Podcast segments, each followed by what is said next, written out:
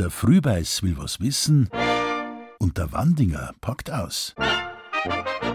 Dem Kappi, die sind Tappi, dem Hut, die sind gut, weiß der Volksmund. Soweit so gut in Sachen Hut. Aber, lieber Herr Wandinger, sagen Sie mal, warum gibt es denn so viele verschiedene, unterschiedliche Trachten hier? Der Hut ist ja kein Gewand, sondern es ist ein Accessoire. Und wie bei allen Accessoires, da können übrigens auch Schmuckgürtel dazu oder überhaupt der Schmuck, gibt es unglaublich viele Möglichkeiten, wie man was gestalten kann. Das hat sich übrigens nicht erst jetzt entwickelt. Wenn wir halt irgendein Gemälde anschauen aus dem 16. Jahrhundert, da haben wir da eine wunderbare Hirte drauf mit großem Federschmuck. Aber daneben gibt es auch wieder welche, die komplett einfach und zurückhaltend sind. Das ist die Frage gewesen, wer hat's Geld, was kann ich mir auf dem Hut stecken oder wer hat halt kein Geld und der kriegt halt dann zum Schluss bloß eine Kappe. Darf in unseren Trachtenlandschaften auch jeder an jeden Hut aufsetzen? Grundsätzlich einmal darf jeder den Hut aufsetzen, den er mag. Historisch ist sogar so, dass Frauen und Männer um 1800 zum Beispiel fast identisch die gleichen Hirte aufgehabt haben. Erst ab 1850, 60 entwickelt sich so weiter, dass Frauen andere Hutformen haben. Davor deckt sich das manchmal eins zu eins. Nur bei den Frauen vielleicht ein bisschen mehr Shishi und Tralala, mehr Bandel drauf, aber sonst die gleiche Hutform. Wenn wir heute uns anschauen, was es an Hirt gibt, dann haben wir da eine unglaubliche Vielfalt, die wirklich für jeden was bietet.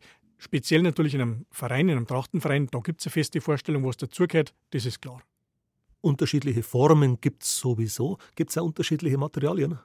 Es gibt beim Hut grundsätzlich mal Filzsorten, es gibt aufgeraute Velurhirt, also das ist so eine Art samtige Oberfläche, es gibt der Melusin, das sind ganz langhaarige Qualitäten, es gibt aber auch Stroh.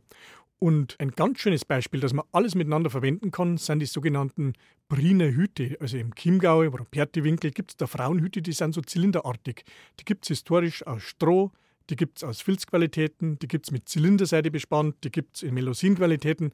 Also man kann sich nicht vorstellen, was damals Modistinnen für eine Fantasie aufgewendet haben, einfach um die Mädels schön zu machen.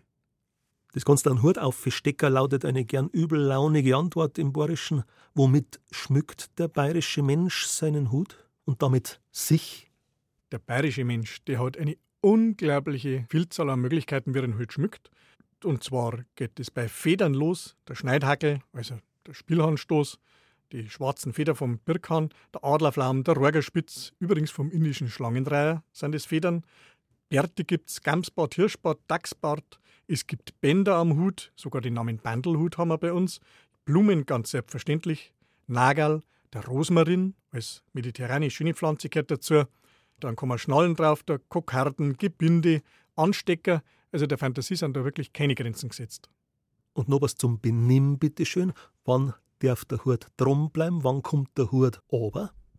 Wir haben ja heute die Vorstellung, dass man grundsätzlich als Trachtler einen Hut aufpalt, außer wenn man in die Kirche geht.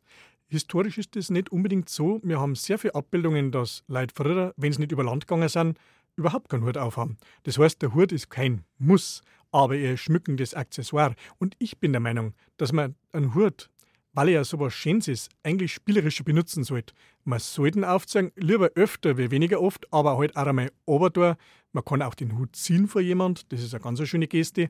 Und so ganz so streng darf ich das Ganze nicht sehen. Und früher hat halt der Apotheker selbstverständlich in der Wirtschaft seinen Hut runter und der Bauer hat ihn halt drum lassen. Das ist der ganze Zauber, der dahinter steckt, mit dem ich darf oder ich muss ihn runter oder drum lassen. Da gibt es keine historisch belegte Regel. Lieber Herr Wandinger, besten Dank für die Einblicke.